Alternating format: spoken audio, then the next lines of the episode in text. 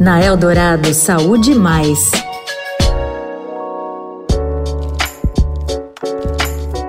Olá, eu sou a Sara Oliveira, tô de volta com o quinto episódio da nossa série especial Saúde Mais. Vamos falar de um assunto que eu acho muito importante e uma palavra que é muito importante de ser dita: envelhecimento, um verbo, né? Envelhecer. Às vezes as pessoas ficam meio, ah, vamos falar amadurecer, evoluir. Não a gente envelhece, porque a outra opção é muito ruim, né? então a gente tem que envelhecer da forma mais saudável possível para a gente conseguir se manter bem, se manter ativo. Bom, para isso o estilo de vida é super importante, né? A gente tentar aí, por exemplo, diminuir alguns problemas. Nem sempre é possível diminuir os problemas, mas alguns a gente pode dar uma driblada. Mas isso só depende da gente? Quem responde é Alexandre Kalash, presidente do Centro Internacional de Longevidade Brasil e ex-diretor do Departamento de Envelhecimento e Saúde da Organização Mundial da Saúde. As pessoas sabem que não devem fumar, que não devem beber muito, que devem cuidar do corpo, que deve fazer atividade física, que deve ter uma dieta saudável. Mas se não tiver políticas que facilitem isso, não é só o estilo de vida. Nós temos uma desigualdade brutal nesse país.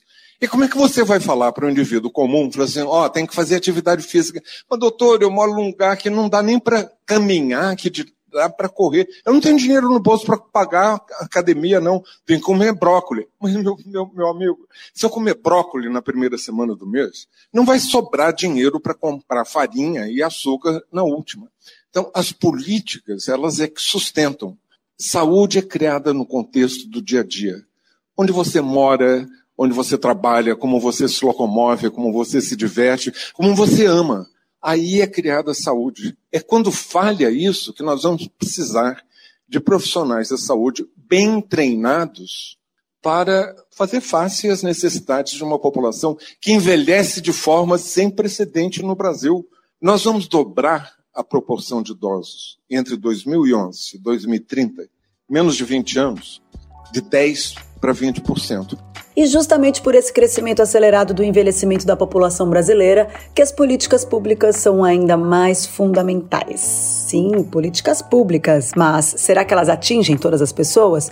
O Alexandre da Silva, doutor em saúde pública, consultor do Banco Interamericano de Desenvolvimento e membro do ILC Brasil, responde.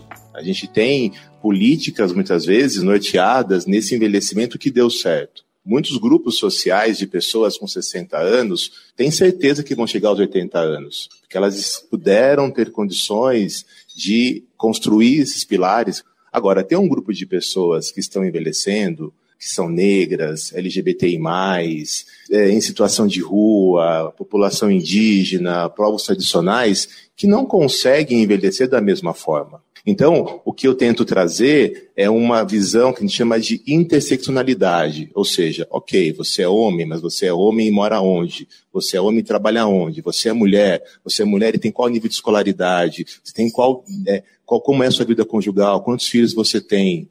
E isso faz a gente entender que para vários grupos sociais de pessoas, de pessoas em geral, envelhecer ainda é um privilégio.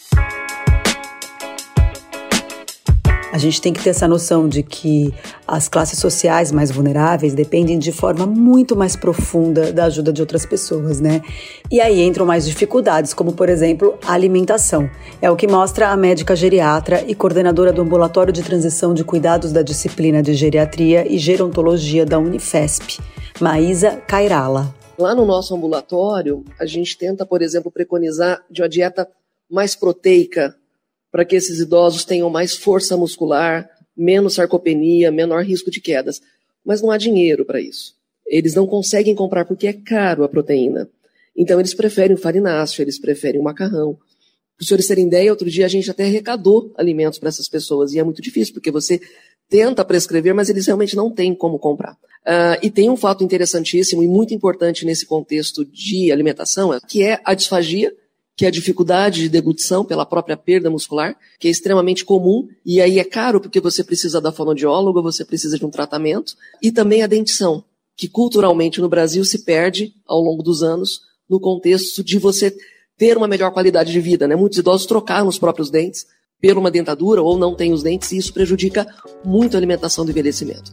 Bom, tem aí desafios para um envelhecimento saudável, assim como tudo na vida, mas enquanto isso a gente segue tentando fazer nossa parte na medida do possível, olhando para o lado, né? Porque muitos de nós somos privilegiados e temos aí condições de envelhecer de forma saudável, mas nem todo mundo tem. Então é muito importante a gente pensar nisso.